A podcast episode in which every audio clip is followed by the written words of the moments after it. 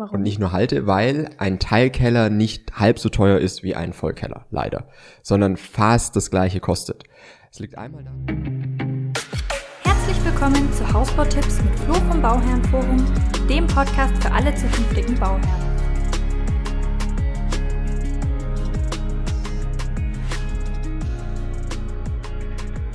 Ja, willkommen zu einer neuen Episode Überbewertet, Unterbewertet.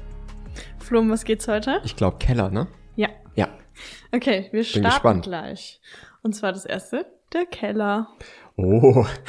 ja, den Keller, ich finde ihn immer noch leicht unterbewertet, wenn man halt den Keller wirklich als Stauraum nutzt. Und gerade auf, also sagen wir es mal so, je kleiner das Grundstück, desto unterbewerteter ist der Keller. Ja. Sagen wir es mal so. Weil klar, auf einem großen, flachen Grundstück, wo du noch gut eine Garage unterkriegst, wo das alles passt, da ist es in Ordnung, da kriegst du auch vielleicht so noch einen wirklichen Stauraum hin.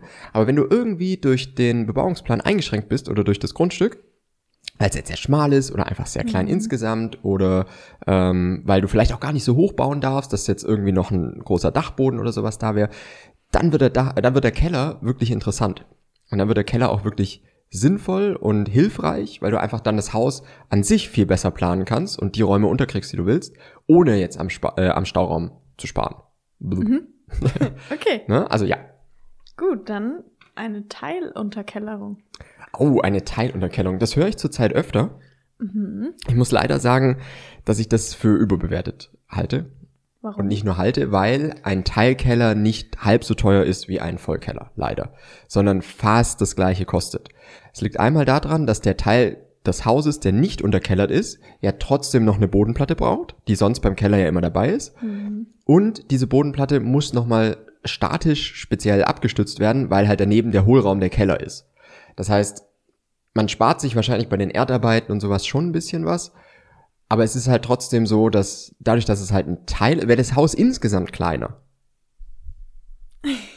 Wäre das Haus insgesamt kleiner, ne? Ähm, äh, na, natürlich ist der Keller irgendwo mit so 700 Euro pro Quadratmeter Fläche schon so, dass je kleiner du den machst, desto günstiger wird's. Das stimmt schon. Aber wenn du halt nur einen Teil des Hauses unterkellerst, dann hast du halt wieder die, das Thema mit weiterer Bodenplatte, Abfangen und so weiter. Und das ist halt dann, was teuer ist. Deswegen Teil, Te- Teilunterkellerung finde ich überbewertet. Okay, dann einen Keller zum Wohnraum ausbauen. Also ich finde es überbewertet, muss ich leider wirklich sagen. Außer es ist jetzt wirklich ein Hanghaus, also ein Haus, bei Am dem Hang? du wirklich dann einen schönen, einen schönen Blick hast und da auch der Keller komplett frei steht. Also nicht komplett frei, sondern hinten natürlich schon in der Erde. Dann finde ich so in Ordnung und auch sinnvoll, den auszubauen zu Wohnraum. Aber ansonsten, wenn du jetzt einfach sagst, ja, wir, wir machen das halt, um deine Einliegerwohnung noch unterzubringen oder sowas, das finde ich halt einfach überbewertet, weil dafür, du musst dann wieder den Keller höher bauen, du musst den komplett ausstatten, du musst den mit Fußbodenheizung und so weiter. Und das ist halt alles ein bisschen, also es ist einfach überbewertet dann. Okay. Die weiße Wanne. Weiße Wanne finde ich absolut unterbewertet. Es klingt erstmal nach einem sehr hohen Aufpreis. Es sind so circa 10.000 Euro für so einen normalen Keller. Je nach Größe natürlich wieder. Aber grundlegend, wenn man mal überlegt, was einem das bringt. Das, also was, weiße Wanne bedeutet, du hast wirklich eine Absicherung gegen ständig drückendes Wasser. Selbst wenn du das jetzt nicht unbedingt brauchst, kann man natürlich überlegen, wenn es jetzt um den letzten Euro geht, das natürlich schon zu sparen. Aber auf die lange Sicht gesehen, wirst du mit dem Keller wahrscheinlich nie ein Thema haben, dass da irgendwas mal dran ist, weil du hast ihn einfach so gut ausgeführt, wie er halt sein kann. Und wenn irgendwie Zweifel besteht, dass halt da doch eine, mit Feuchtigkeit und sowas ein Thema sein könnte, würde ich, glaube ich, immer lieber eine weiße Wanne bauen, wenn es noch ins Budget reinpasst, weil es ist halt einfach die beste Art und Weise, wie man einen Keller ausführen kann. Okay. Dann ein Weinkeller. Ein Weinkeller ist natürlich absolut unterbewertet. Ist Ja, doch klar. Wenn Also, gern Wein trinkt. ja, ja, das ist halt einfach, also ich finde, es ist halt auch so, so Lifestyle bisschen, ne? Wenn du halt einfach so einen Raum so komplett dafür herrichtest, dass es halt ein schöner Weinkeller ist. Ja. Und das dann aber auch wirklich schön gemacht. Also da auch muss man den Raum natürlich auch wieder ein bisschen Ja. ausstatten, vielleicht nicht den normalen Betonboden lassen, Ein paar sondern Fässern. ein paar Fässer oder so. Kann man ja wirklich cool machen. Ne? Ja. Und ich glaube, auch gerade Weinkeller, da willst du ja eher so ein bisschen eine Atmosphäre, die gar nicht so, wo du jetzt gar nicht so viel natürliches Licht brauchst und sowas, sondern halt eher, ja. Dein Also ich finde, ich finde es Ja. cool. Aber ähm, muss man natürlich selber wissen. Aber ich finde es unterbewertet. Okay. Dann kommen wir zum Hobbyraum im Keller. Der ist auch absolut unterbewertet. Also mal zu dieser Vergleich zwischen, ja okay, ich baue das zu Wohnraum aus, dass da, weiß ich nicht, dass ich da ein Gästezimmer und ein Bad hab für das eine Mal im Jahr, wo da ein Gast drin schläft, ne? Ähm, gegenüber, ja, ich habe da wirklich einen, einen Hobbyraum und ich hatte den als Kind und du glaube ich auch, gell? Ich auch, ja. ja. War Und mega. das ist einfach ein Mega-Raum dann. Ja, wenn es mal draußen regnet und man nicht raus kann, Ja. dann die Kinder, die Da, toben da, das trotzdem. ist alles möglich. Ja. Und du musst halt nicht immer aufpassen wie oben und unten kannst halt machen, was du willst. Ja.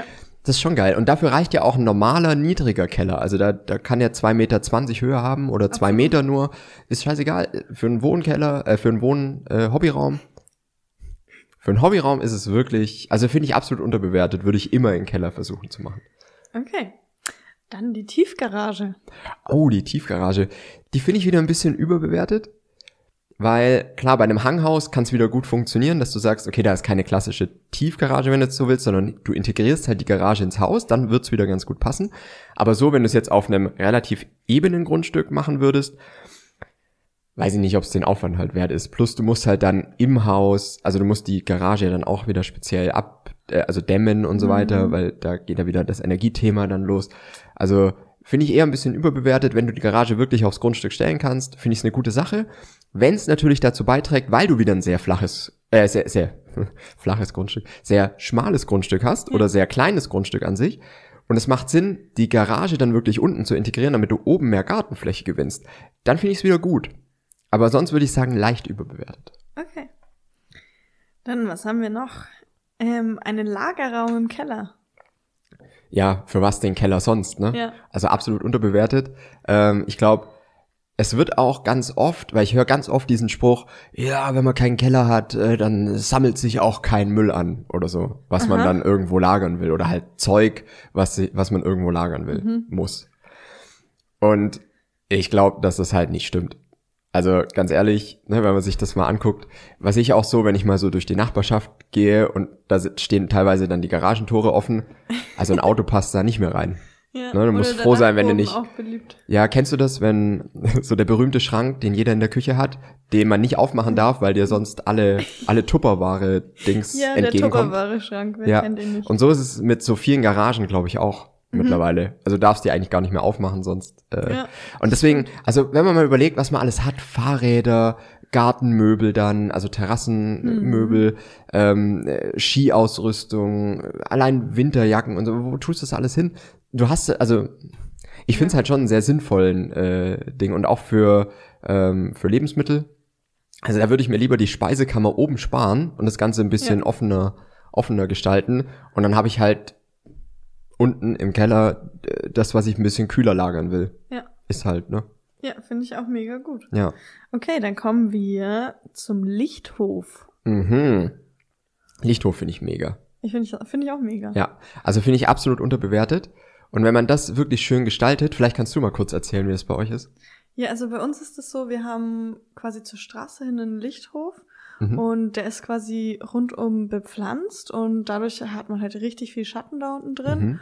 Und dadurch haben wir eben auch in unserem Hobbyraum im Keller bodentiefe Fenster reinbauen können und haben quasi einen richtig hochwertigen Raum im Keller, Mhm. den man sehr vielseitig nutzen kann und ich, ich find's mega. Ja, Ja. glaube ich. Vor allem, wenn man das halt wirklich dann schön anlegt mit bisschen Pflanzen und so weiter. Ne? Ja. Also finde ich schon auch cool. Ist natürlich deutlich teurer, Ja. das zu machen, weil du musst halt da wirklich dann abgraben, kommt immer aufs Grundstück an.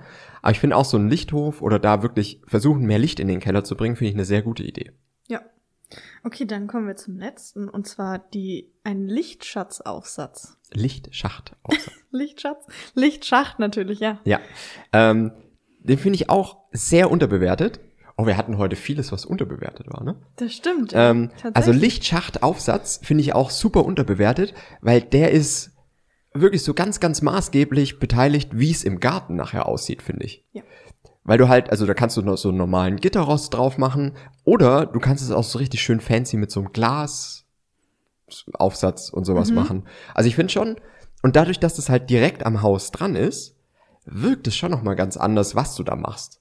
Und ähm, deswegen, also ich finde, da kann man auch wieder, also das ist ja wieder was, was jetzt im Vergleich zur Haussumme insgesamt oder was du für den Bau insgesamt ausgibst, gar nicht teuer ist im Endeffekt. Ne? Das stimmt. Weil es ja wirklich, ähm, ja, das, das kostet dann, wenn du da nochmal 2000 Euro investierst, ist glaube ich schon relativ viel, ne? Mhm. Aber dafür sieht es halt wirklich ganz, ganz hochwertig dann aus. Ja.